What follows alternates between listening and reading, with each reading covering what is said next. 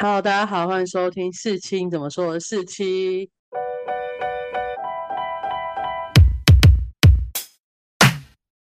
今天呢，我们要从我的那些犯罪学这种该死的东西回归到我的本业，就是我们要聊聊追剧的心得。然后我们今天要聊的是有生之年，然后我们来欢迎我们今天的嘉宾鱼度。嗨，大家好，我是鱼度。其实我原本有生之年没有特别想写，但是不想写的原因可能是我不知道，我不知道怎么评论这出剧。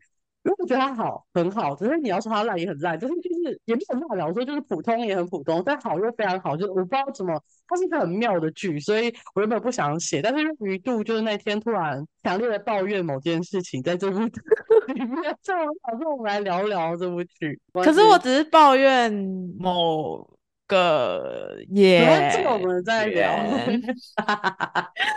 我我先讲是吗？我先讲我的想法。我们要先讲一个开放的，就是你好，你如果现在一到十分，你给有生之年几分？哎，如果华灯初上是六分的话，没有，华灯初上是及格分哈，不是因为你知道华灯初上是及格，好好好，可假设华灯初上及格的话。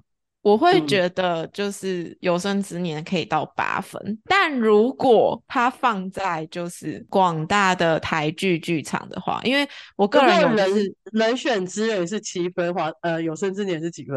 有生之年大概有可能有五分吧，就是有五分。我其实很喜欢他的题材，对。嗯，如果是我的话，华灯之上是六分。你刚刚前提是这个，华灯之上是六分。我也觉得有生之年有八分。这个如果选之人是七分，有生之年我会给六分呢。哦，你故意的吧？偏好没有没有，我有些偏好，等下我可以讲这个偏好，所以我才会这样给。那你先解释嘛？你要说说看你的看法。我先讲，我先讲。就是我不喜欢的部分好了，然后再讲喜欢的部分，这样大家会比较。就是不会三明治说明法？你在师大学那么多年还不会三明治？不会，我现在是休学生。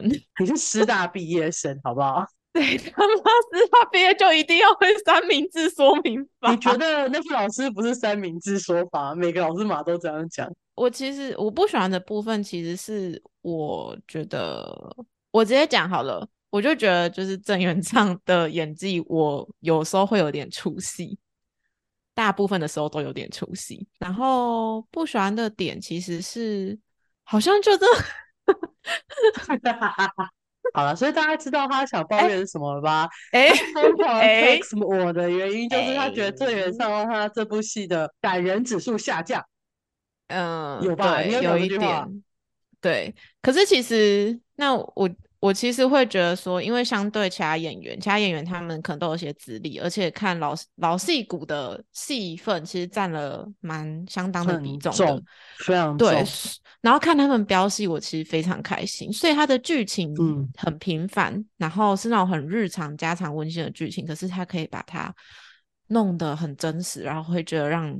让人很有共鸣，我觉得这就是老戏骨们飙戏厉害的地方。我记得你之前有讲过，说就是他们这些大咖凑在一起，其实不用给他太华丽的剧本，或者是太华丽的什么美妆设计，就是给他很简单的东西，他们就可以发挥出他们的实力。我觉得就是这个感觉。我觉得是因为像吴康仁啊，然后郑元畅还有林哲熙，他们那时候我记得有个花絮吧，他就说，其实每次喜祥跟杨贵妹在吵架的时候都是没有台词的，他们就是可以这样无限的吵下去，嗯，也没有要告诉他们要吵什么，但是他们就是可以像你爸妈在吵什么也不是很重要的事，但他们可以这样无限的吵下去。那这部分就是那些老戏骨厉害的地方。刚刚那句话其实是我那时候在学校上冯印章的课的时候，他有说：“你问我剧本最重要是什么的话，对我来说，剧本最重要第一个是角色，第二个是角色，第三个也是角色。就是你只要角色是立体的，那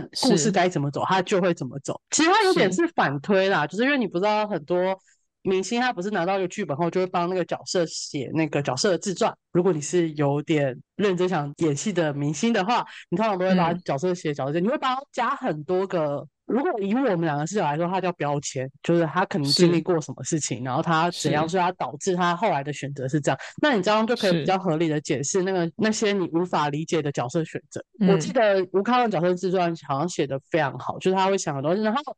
呃，你在写角色自传的时候，你通常都会去跟导演讨论这个人是不是跟我想的一样，所以他们最后就归统一的很丰富人设的角色在那边。那他就会有点像这出剧，他没什么剧情。你跟我说，我现在想不起来他到底发生什么事。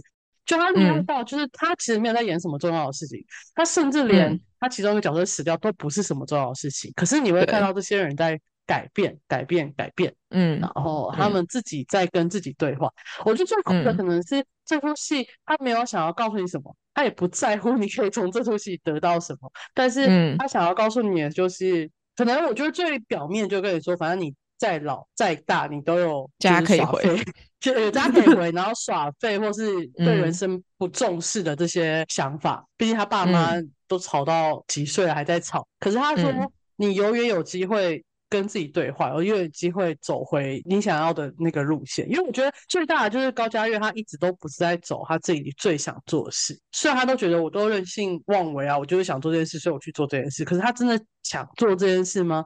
可能以前想，但是在这出戏在演的那个时段内，他好像很想要家，很想要回家，但他好像不会希望自己可以回家，一个很矛盾的人在那边自己跟自己对话。所以这东西其实你要觉得最精彩的地方，我觉得是高嘉悦一直在他那些让人讨厌的话里面，他引申很多在跟自己对话的内容。我不知道你要认真体会才看得出来吴康仁在做这件事情，不然就觉得他是一个很吊儿郎当的靠的人。哎，我刚我前两集真的觉得这个人，我真的受不了这种人。哦，对，吴康仁其实把他的角色真的演得很好，就是演得很让人讨厌，会觉得他是一个很讨厌，就他永远都不觉得自己有错，他永远都有理由去解释他的错误行为，然后。大妈也拿他没辙，因为你辩不过他嘛，他能言善道啊。可是，嗯，他是错误的那种能言善道。然后，就算他真的觉得他错，说他错了，不然怎么样？你就想说，我对我真的不能拿你怎么样，那你就觉得他很讨厌。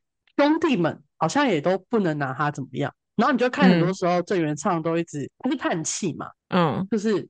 他也没有办法拿他怎么样，就这个家的厉害就是没有人能拿对方怎么样，大家都很认真。在哦，对，这个这才比较符合一般生活或家庭的人吧。反正大家都生活了那么久了，你的劣根性我们大概也知道啊，就是不能怎么样，你的劣根性才改不了啊。其实我觉得他这一部把亲情的那个爱，就是所谓家人之间的爱，表达的非常的好，而且我。就是尤其欣赏他到后面，就是杨贵妹跟喜祥他们演的是高爸高妈嘛，高爸高妈他们两个人的情感，就是他可能好几十年的夫妻，但是到后面因为一些误会，或者是因为什么各种外遇、劈腿这种小小的绯闻，然后就想要离开对方，只是拉不下脸，可是。他们又走不了，就是就是一个很复，就每个人我觉得已经是，我觉得已经是习惯了。总之，他那种纠结跟矛盾，其实描写的很好，而且会让我觉得有一个出口，就是在对于现在很多台湾的小家庭，或者是说我们父母那个年代，对，逐渐变成我们父母那个年代的家庭。会有这样的状态，就是你可能看你的父母，或是看你的有些人是可能是看阿公阿妈吵架，好像就是吵到你会觉得他们干嘛要当夫妻这么久？是因为这件事有发生在我们家，吵不耳根亲近啊。然后你为什么不就是自己过自己的生活，你活着自己好好的就好了？对。然后那个时候吴康仁，呃，就是高嘉悦他抛出了那个你们离婚这样子的一个思维的时候，我就想说，哎。他们要照这样的选择走的时候，那到底最后的结局会怎么收？可是我觉得他们导演跟编剧有用一个很我很喜欢的方式收掉，就是其实是回归家庭跟亲情这样子一个主线去收，不是我们所想的那种。我觉得他那个解法，因为我现在可以说，反正我们这一集就是会爆雷，所以 我们就是我等下就直接讲。就我记得解法是他们。两个最后要去离婚的前一天晚上，就坐在那边，也不算聊天吧，就他们每天都可能会坐在一起说点话，这可能就是你刚刚说的习惯或者什么。然后他们到最后一天，他们就觉得，反正不管我们明天会不会离婚，或是他们已经认定他们明天会离婚，那我还是要把事情讲清楚。但他也不是想要得到你的谅解或什么，他只是觉得把它讲清楚了，那之后看就之后怎么说。你没有疙瘩，我也没疙瘩，我们说不定也可以耳根清净什么之类的。所以他就开始解决他们两个的矛盾，还有他们两个的误会。重点是那个误会，但其实你误会解决完，你就已经解决事情，那个误会就是事情嘛。他们之前 就是不解决那件事情，然后这个误会就变得蔓延嘛。那其实误会解决了之后，你问他们想不想离婚，他们可能那个解法是没有了。隔天又去离婚的话，我觉得也是很合理的选择。其实他们。这出戏走这个方向，我觉得也不错。它就是个很温馨的剧，可是你在看的时候，你不会觉得很温馨。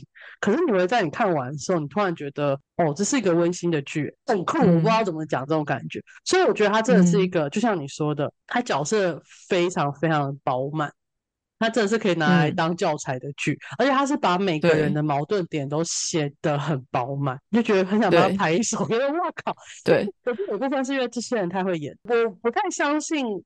剧本真的有把这些矛盾写的那么清楚，可是他们演出来就就是很厉害的矛盾在一个人身上，但你又不会觉得他很排斥。我自己其实会觉得说。好了，就算郑元畅，我觉得他就是他的演技还是需要加强。可是我有感受到他很努力的想要带进那个角色，包括他去练了台语 这件事情，我觉得他是有台语真的很烂。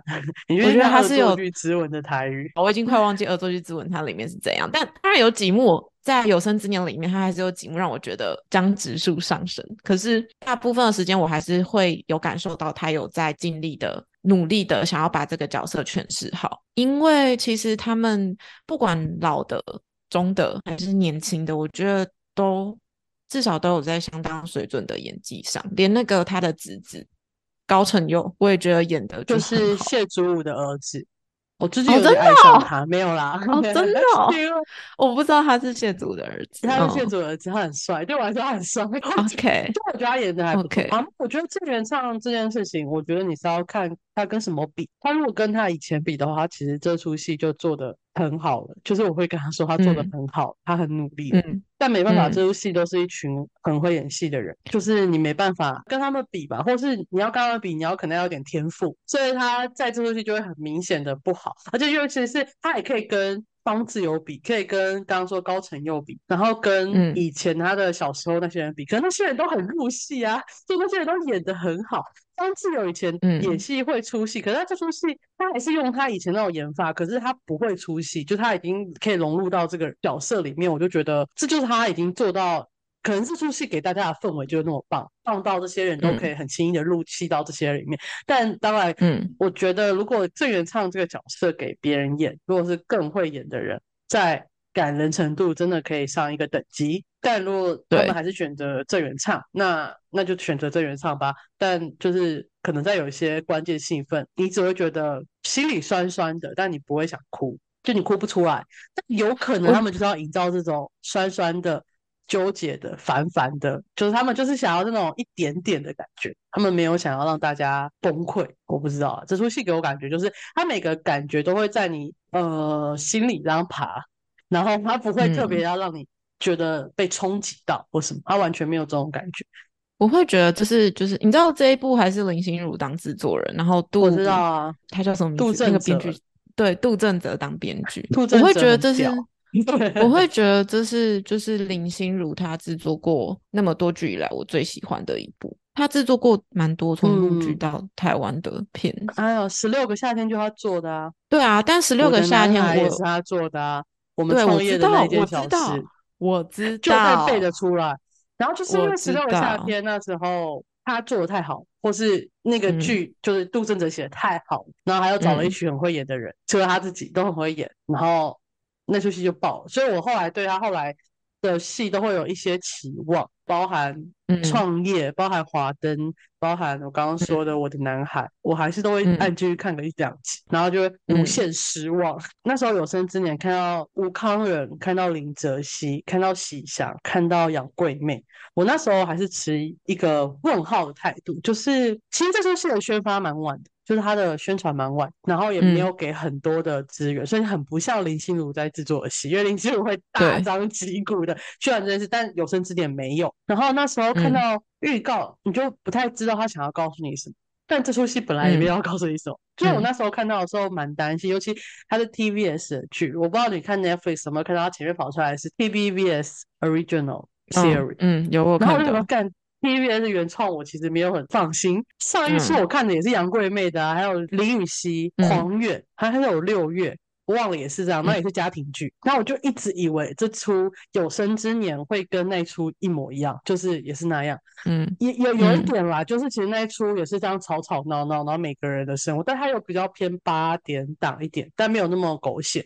然后我就以为这一出也会跟他一样，所以我其实不抱期待，也没有特别想看。但因为是吴康人嘛，那你知道很难说，华灯之上也是那么多大咖堆出来，然后堆出来就那样，所以我也很怕他也是堆出来的戏，毕竟那么多大咖。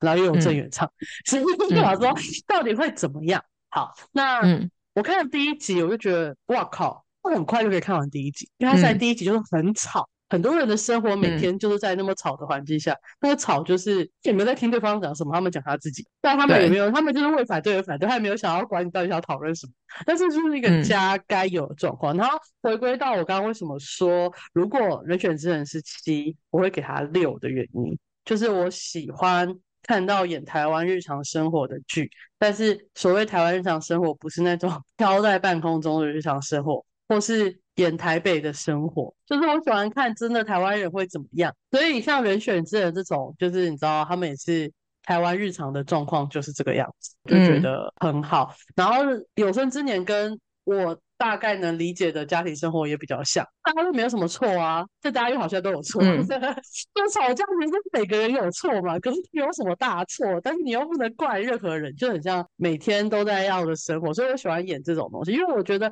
你如果要去跟假设以后台湾的剧都会上 Netflix 都会的话，如果真的他想要问你说中国跟台湾有什么不同，你会拿什么剧去跟大家介绍说这是台湾的生活？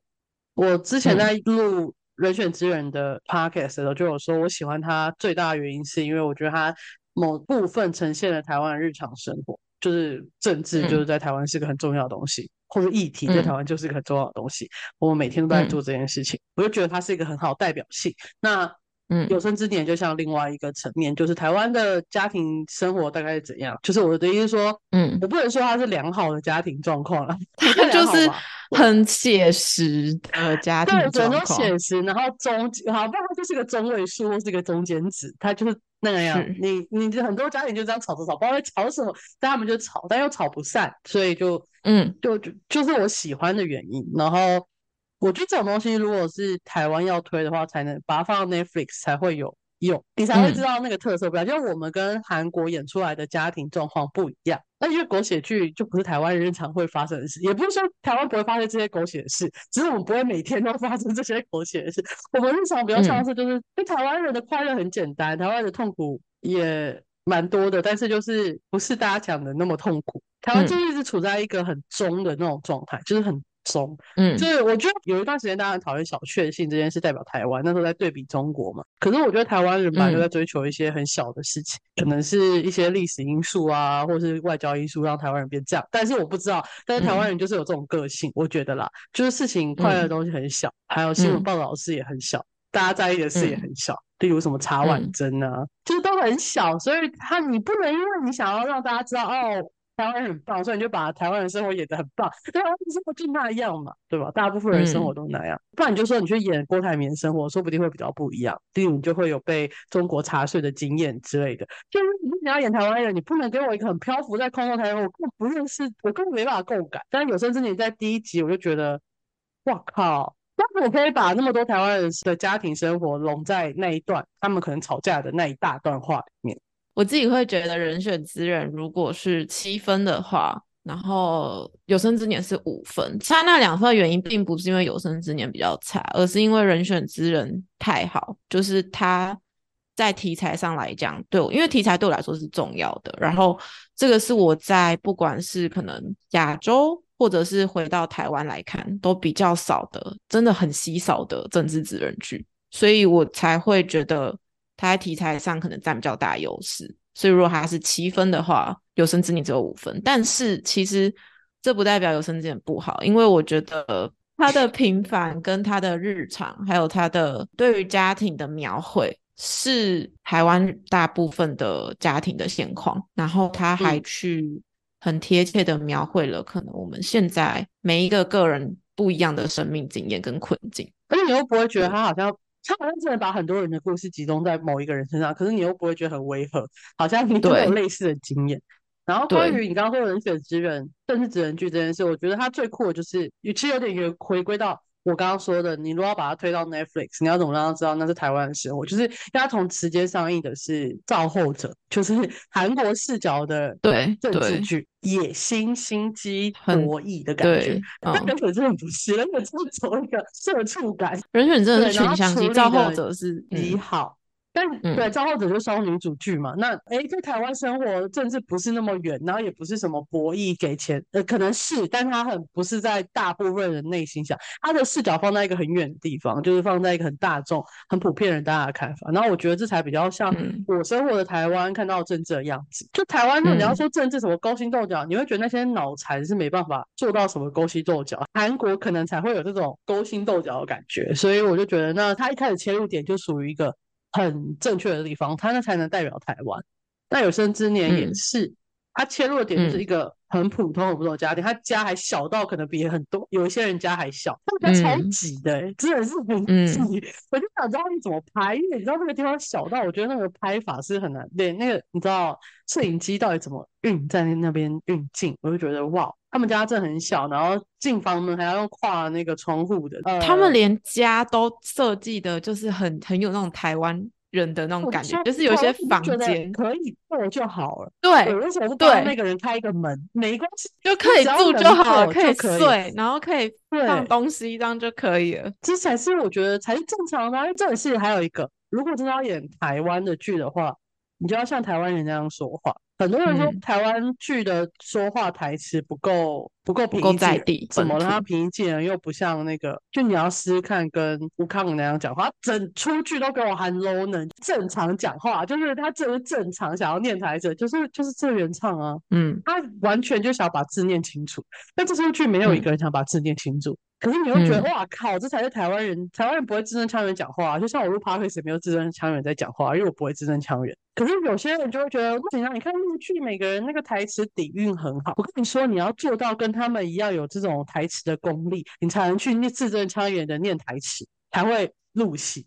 如果我们台湾的普遍演艺人员或者演员都没办法有台词底蕴的话，不要逼他们字正腔圆的去念那些文绉绉的中文，因为你剧本写的是书面类的中文，但是你正常人讲话不会是这种书面类的中文。台湾你就变成是哦，我看到一本台词，然后正常人就照念嘛。就是我说一般新进的演员，那个吴康二，可是，在嗯他成为高嘉悦的时候，他那时候被反的时候，他会认为高嘉悦就应该这样讲话。他讲话讲不清楚没关系，他讲话讲一半没有关系，他们讲话重叠也没有关系，因为以前好像很多人很 care 他的戏台词有没有重叠，有没有留顿点或什么之类的。可这东西就是无限量的，就是你看喜祥跟杨贵妃在吵架的时候。他们就想办法打断对方讲话，然后他们那个三兄弟在劝人的时候，也没有在找那个空档点，他想要表达完那句话的意思。可是，在那个时候，如果你是台湾人，就懂他那个断点或那些话到底想要表达的隐身的还是什么。就你话不用讲那么满，大家会听得懂在讲什么。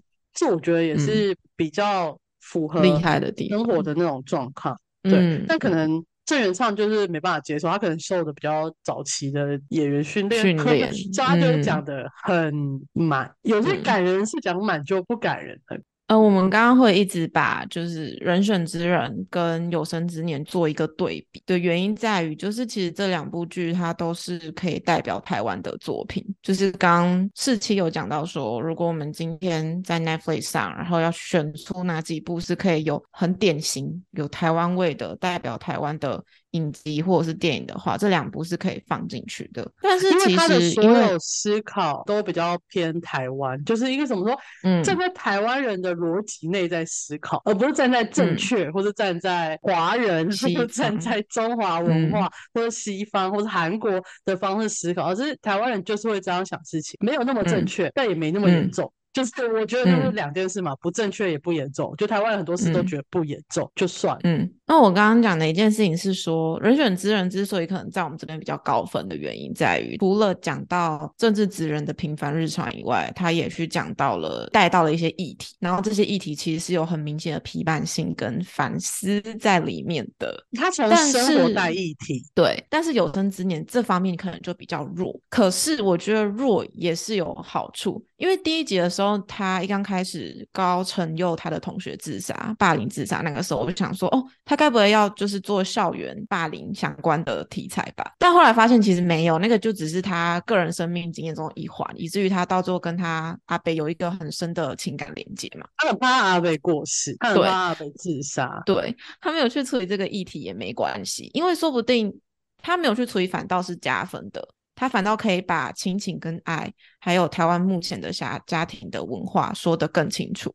那我觉得这样也是一件很好的事，只是因为我们个人口味的问题，所以就会觉得人选之人好像对我们来说比较有吸引力一点。我觉得你说的是对的，因为其实你刚刚没有提起来，我就没有想起来第一集的时候 刚才又他的同学自杀了，我完全没想到这个连接跟他后面他很在乎他阿贝的事，因为我觉得他跟他阿贝感情变很好这件事，也可以解释他为什么那么怕他阿贝自杀或者他阿贝离开他。但如果你这样一连起来，就觉得哦对。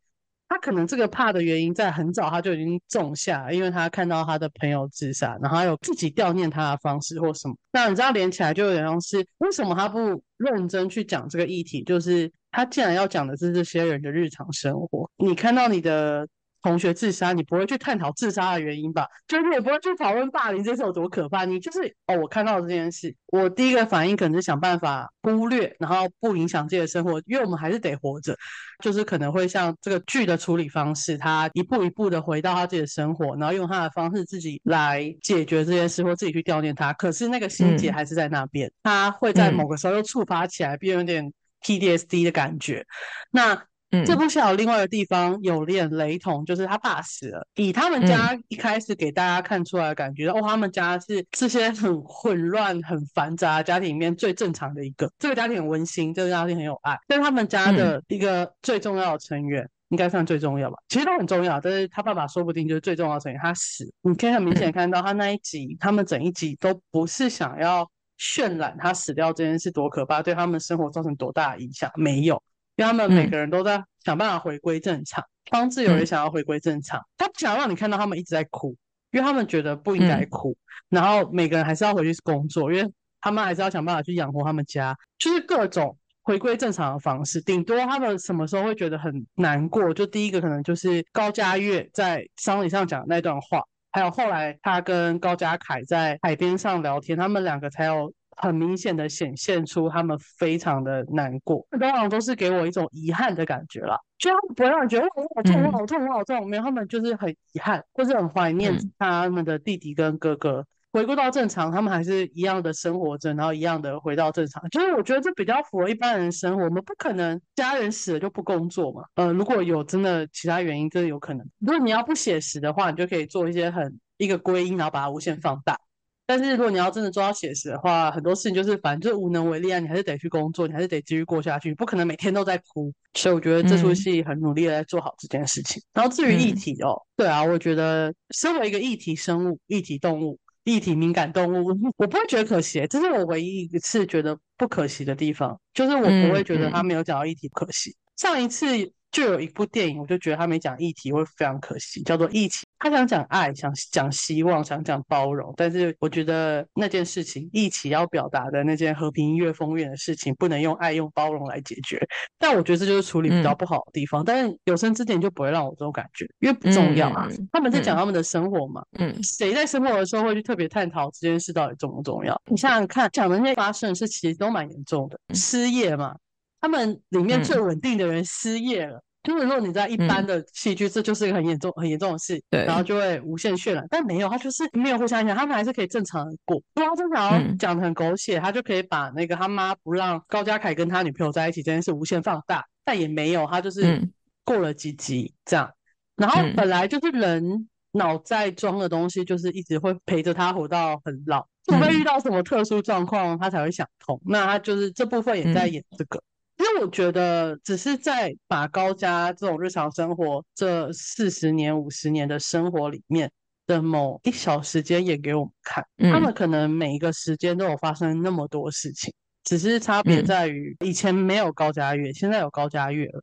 那以前高家月不在，也不代表他就是跟丢了一样，他们还是会关心他，只是就是不是那么熟悉。可是他回来的时候。他们也没有那种排斥感，我没有感觉到排斥感，当然不熟悉感也有，可是更多的是看到高教业自己觉得哦，我缺席了那么多事情，但是他们的家人没有，就是哦，你自己不回来啊，不是你活该吗？就这种，我觉得本质上商人的话是没有在说的，就他们只是说一些很表面的商人的话。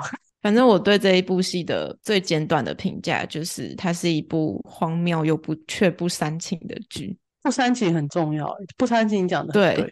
但我没有觉得荒谬，我只是我觉得他有些地方就荒谬啊，就是比方说 高家凯他的最后老婆是高家月的初恋情人，因为他那些点会让我想说，嗯，就是该不会到时候又要有一个什么？就是那个时候雅欣他的出现，他的他的那个角色，其实刚在中期的时候会让我有点担心，说会不会这部剧就是围绕在他们兄弟戏强还是什么的？因为雅欣。这样子一个尴尬的角色，然后后来发现他就就是这样带过了，就是跟前面那个处理很多事情一样，就是对，就是这样带过了。他就是会带过，他不用到很深刻，可是就是就是发生了。应该说我在看戏的时候会觉得荒谬的情节，他处理的很不煽情，然后很细腻，这是我会很就是我会喜欢的部分。其实我们。一开始原本预想要讲的东西，跟我们刚刚讲的这一串都没有关系。我觉得就有点像跟有生之年一样，它就是一个尾韵很强的剧。